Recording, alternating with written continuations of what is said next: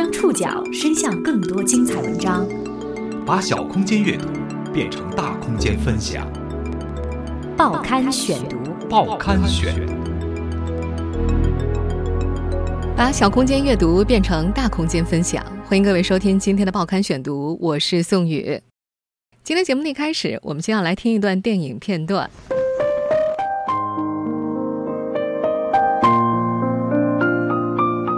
你见或者不见我，我就在那里，不悲不喜。细心的各位一定听出来了，这个片段出自冯小刚电影《非诚勿扰二》。这首诗朗诵的配乐叫做《夜的钢琴曲五》。五月二十七号。这首钢琴曲的作者石进将会在南京保利大剧院举行《夜的钢琴曲》石进钢琴作品音乐会的演出。从今天起到五月二十三号，报刊选读也会给所有的粉丝送出福利回馈，只要在我们的节目播出时间段给报刊选读的微信公号留言，就有机会获得石进钢琴作品音乐会的门票。购票的话，各位可以登录南京保利大剧院官网，享受在线选座。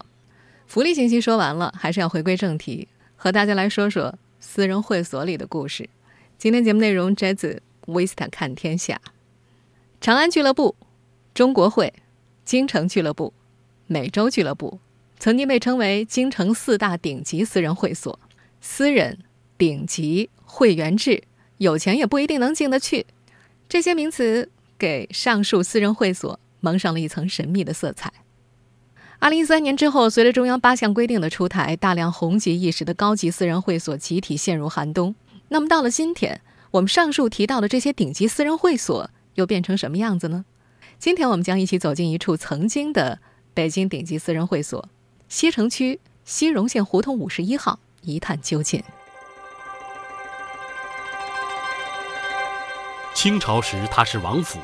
建国后，它是邓小平、陈毅、贺龙、杨尚昆等国家领导人经常造访的四川饭店。过去二十年，它是北京城内来宾级别无人可与之比拟的中国会。在时间的长河里，这座曾唤作御公府的建筑中，来往着极具时代特征的各色人等：王爷、银行家、革命家、资本精英。他们吃着饭。聊着天，来了又走了。到了今天，曾经的那些真的成为了曾经。报刊选读，今天和您一起回顾中国会里的纸醉金迷。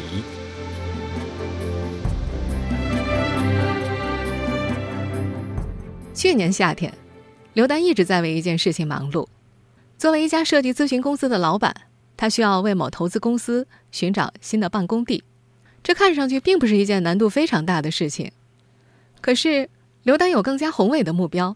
他说：“如果只是创造一个又一个标准的国贸三期式的高档西化办公场所，他是不会接这个活儿的。他要找的是那种很中国的地方。他想告诉外国人，我们中国人有你值得羡慕的工作方式，不是所有中国略有成就的人全是土豪。为了这个很中国的地方，刘丹看了好多好多地方。”直到一个意料之外的选项突然出现，一位朋友向他推荐了玉公府，只不过在当时这里还有另外一个响当当的名字，叫北京中国会。在中国会存在的二十年里，它一直都是北京西荣县胡同的一处神秘所在，这里往来的都是神秘的嘉宾会员，外人一律被挡在门外。报刊选读继续播出。中国会里的纸醉金迷。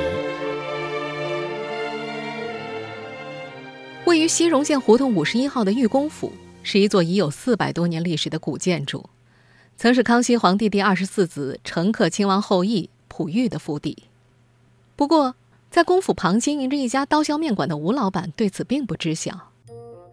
近二十年来，这座公府一直被私人会所中国会占用。往来的都是神秘的嘉宾会员，外人一律被挡在门外。吴老板有一次夏天晚上遛弯，好奇的往大门里面多瞧了两眼，保安马上质问他看什么？你会员吗？不是不让进，吃饭也不行。但是刘丹对这里一点也不陌生，他小时候就住在距离西荣县胡同步行四分钟的新文化街。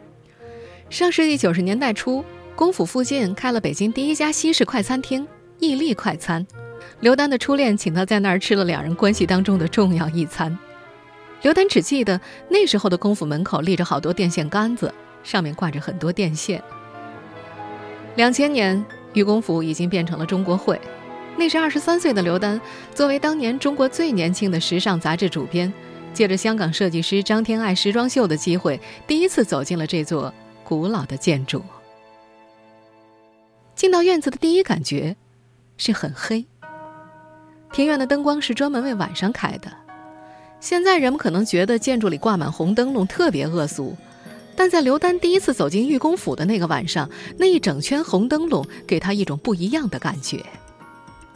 一位曾经去过中国会的外国访客也在旅行点评网站猫头鹰上感叹：“哦，到了晚上，这里的灯光简直有魔法。”大部分中国会的照片当中都有灯笼出现，区别于传统的大红灯笼，中国会的灯笼会散发出一种暖而不刺目的橙光，与暗色的木质结构相互映衬，使现场升腾出一种高贵神秘的气韵。两千年的那个晚上。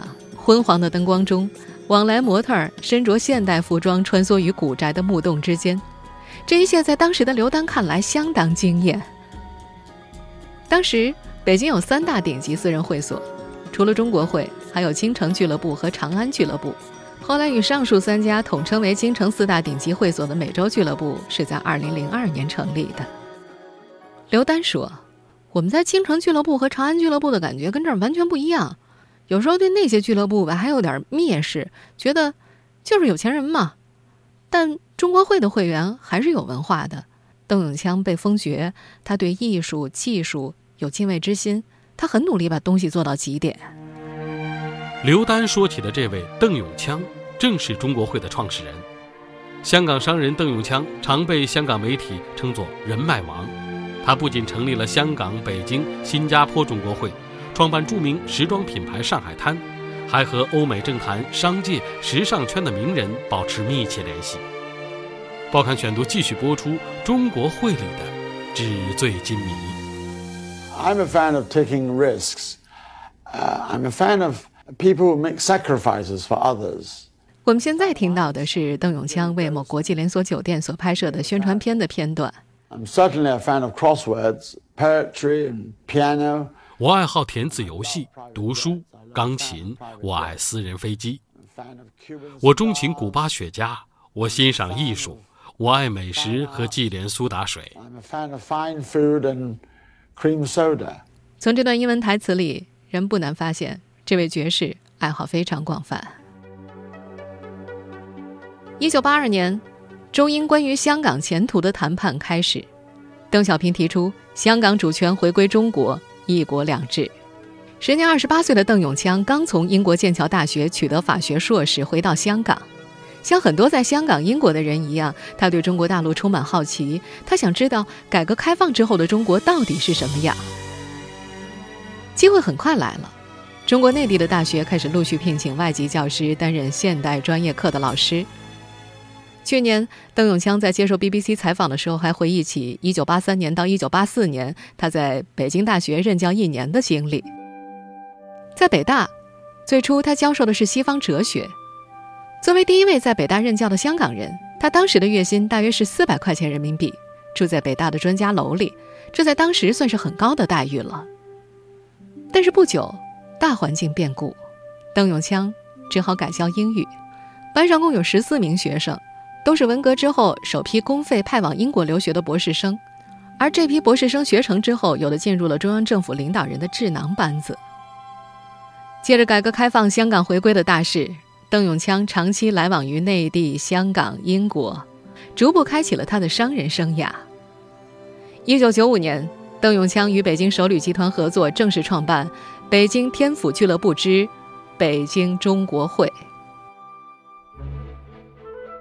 在一九九六年发表于《南华早报》上的一篇《中国会综合征》的文章当中写道：“中国会的装修耗费八百万美金，用时九个月。”北京建工建筑设计研究院古建所所长崔建航曾经在一本专为工程装修所做的书《会所》当中看到所拍的中国会室内的案例，今年春节之后，崔所长在考察玉工府的时候，终于有机会一睹真容。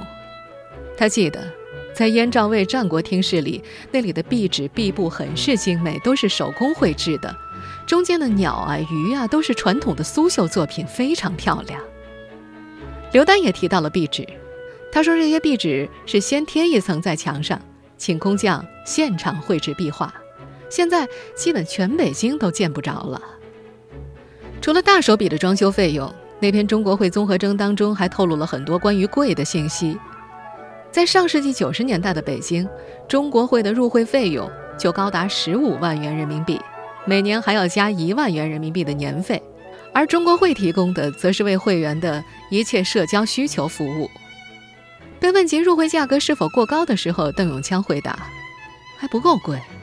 据说在中国会成立之初，会员名额限定在五百人。”而入会不是交钱填表那么简单，会员采取推荐制，如果没有人脉，土豪们连庙门都找不着。您正在收听的是《报刊选读》，中国会里的纸醉金迷。一九九六年九月二十一号凌晨，当北京城中大部分人还在梦乡中的时候。一支六十八人的联合国天团浩浩荡荡地挤入了位于长安街南侧的西荣县胡同。地道的伦敦腔、夸张的加州美音、德语、粤语等闲聊声，顺着人群中的酒气和各色香水味儿飘进了狭窄的胡同。天还没亮，玉公府府邸门前的两盏大红灯笼将“北京中国会”五个金字照得耀眼。这群人凌晨出动，是为了赶在晚上四百位客人之前抢先一睹中国会的真容。要知道，在二十年前的北京，完全找不到任何类似的盛宴，这对于西方人来说太新鲜了。根据花名册显示，当时的人群当中有出演《刺杀肯尼迪》的当红好莱坞巨星凯文·科斯特纳，在诺兰版的蝙蝠侠系列当中扮演管家的英国老戏骨迈克尔·凯恩爵士。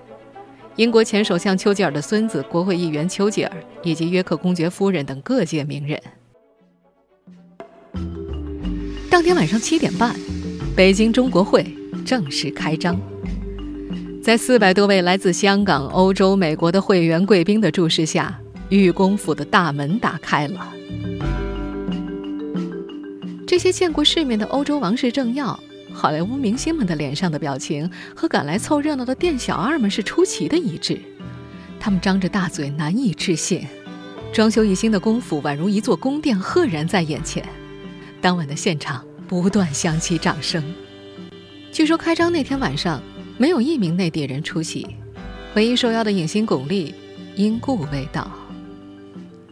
开幕式的结尾，邓永锵饱含深情地鼓励在座的香港嘉宾积极修复北京城里的老建筑。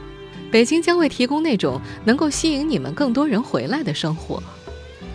而在那篇中国会综合症的作者看来，比起这些，邓永锵此举的更大意义是向当时中国两百多万个百万富翁们传授花钱的艺术。中国会的一切都是古董，只有人是新的。这是在中国会会员当中流传的名句，它一度作为京城四大会所之一，叱咤江湖二十年，没有哪家会所能够在来宾级别上与之比拟。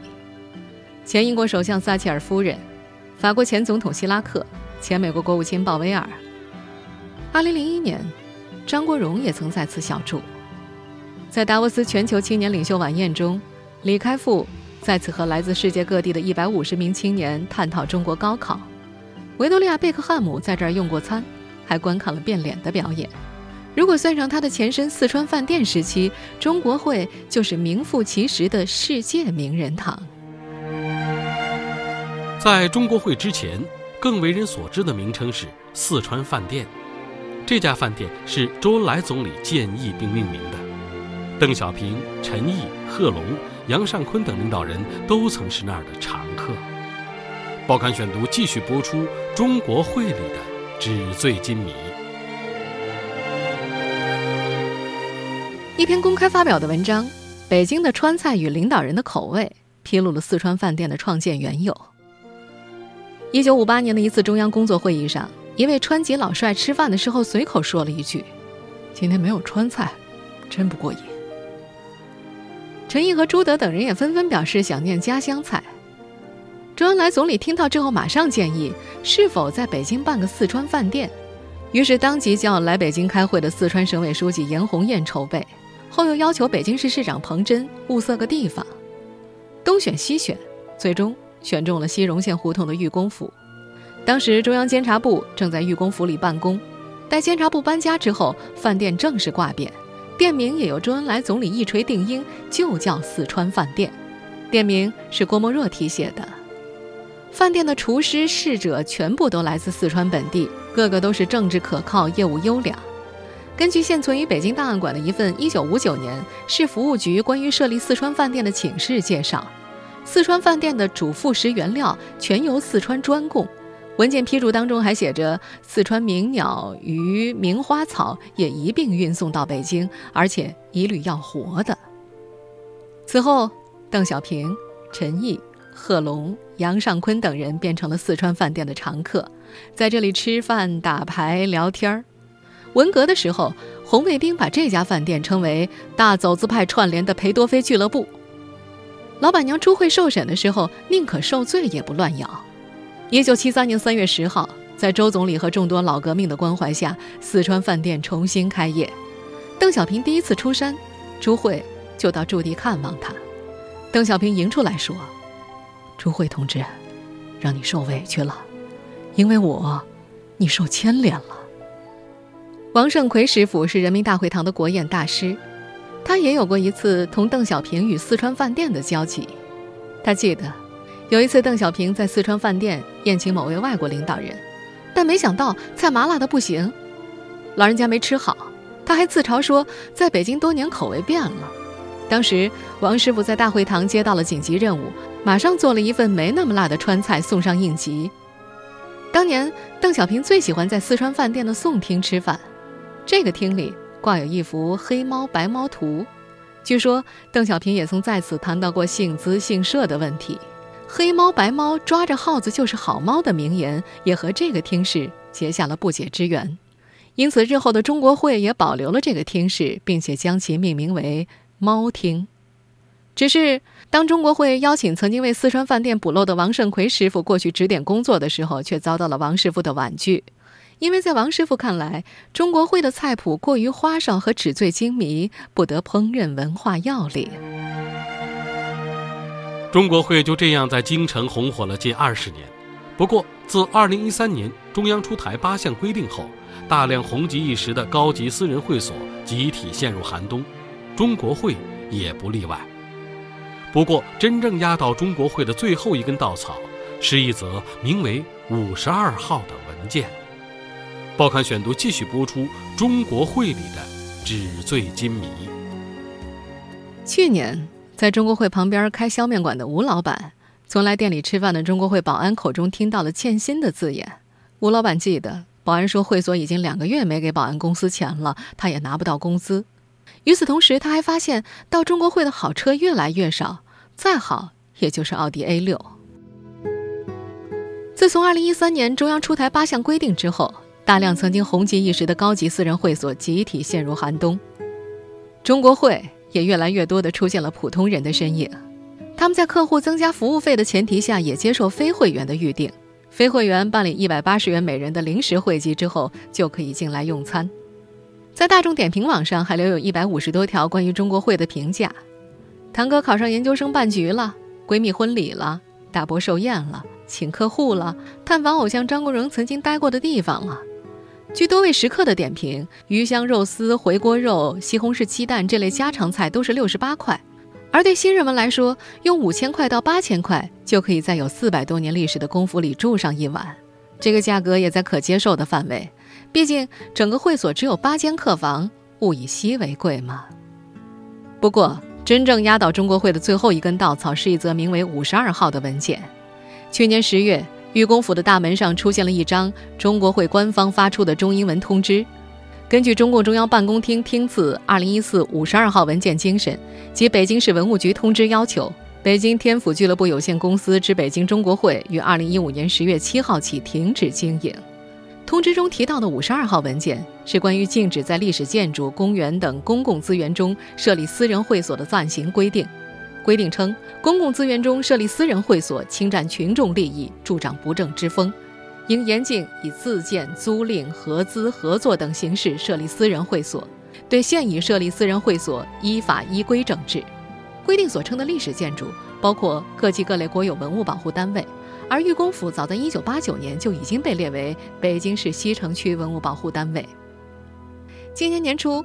北京政协委员孔繁志在北京两会上也提出了十四处王府亟待腾退保护的提案。走访多个王府之后，孔委员发现不少古建已经结构变形、腐蚀严重。不管是从文物保护还是建筑安全的角度来看，王府的腾退修复都是迫在眉睫的问题。中国会的经营困境，再加上文保政策的步步紧逼，这些都变成了刘丹得以选择玉公府的机会。终于在第一次走进玉公府十五年之后，他再次与其结缘。当刘丹如火如荼地开展修缮工作的时候，中国会已经陆续把能搬走的都搬走了。今年三月末，旁边的吴老板看到搬家公司的卡车停在中国会的门口，看着工人们把几十个桌椅一一抬上车拉走，他才意识到这位一直很安静的邻居要搬走了。至于保安的工资，最后关门前都补上了。二零一六年四月十二号，一名美国的中国会会员在推特上晒出了官方发给他的关门通知邮件。如今再次拨打邮件当中所提供的电话，会有一位中国会的工作人员告诉你：“我们现在都已经停业了，已经没有工作人员了，我就是接电话的。”在中国会四川饭店之前，玉公府还先后用于民国银行家周作民的寓所。中华人民共和国监察部等，文革期间又被用于红卫兵临时指挥部，每轮都在原宅基础上或加或减，却鲜有人对文物本身进行修缮。等到刘丹准备修缮这座曾经令自己感到震撼的建筑时，他发现过去保存完整的四合院已部分成了大杂院。报刊选读继续播出：中国会里的纸醉金迷。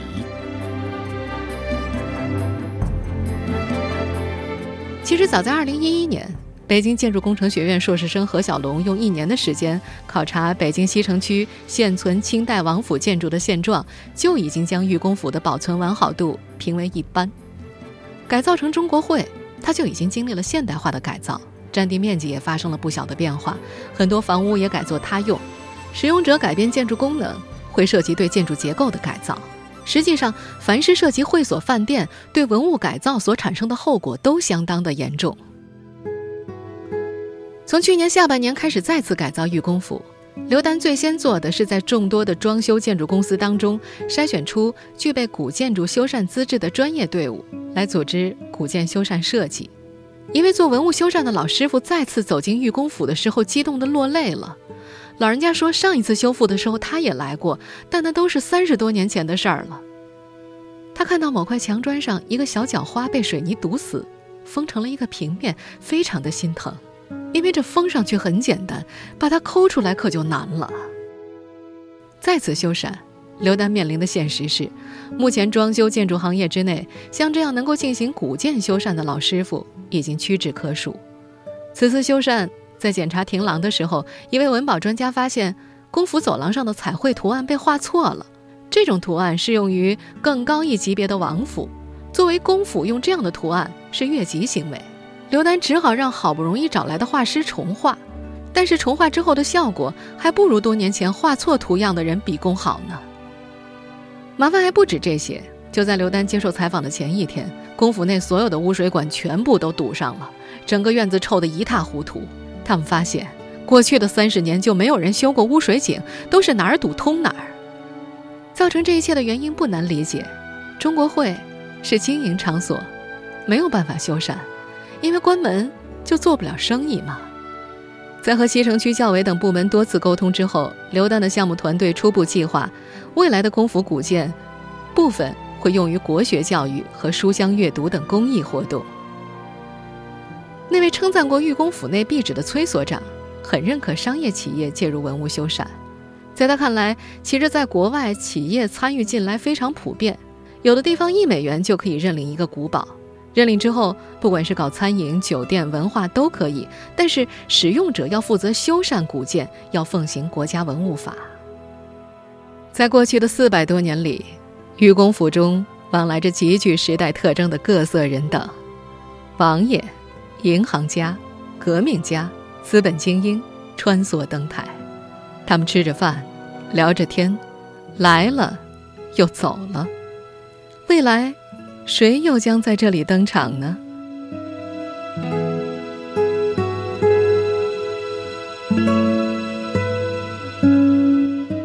听众朋友，以上您收听的是《报刊选读》中国会里的纸醉金迷，我是宋宇，感谢各位的收听。今天节目内容摘自《维斯特看天下》。从今天起到五月二十三号，在节目播出时间段给《报刊选读》的微信公号留言，有机会获得《夜的钢琴曲》实境钢琴作品音乐会门票。因为周六日的节目是复播，所以五六日三天的中奖听众的名单，我们会在周一播出的报刊选读当中公布。我们的微信公号是“报刊选读”拼音全拼，或者登录在南京 APP、喜马拉雅 FM、网易云音乐收听节目复播。我们下期见。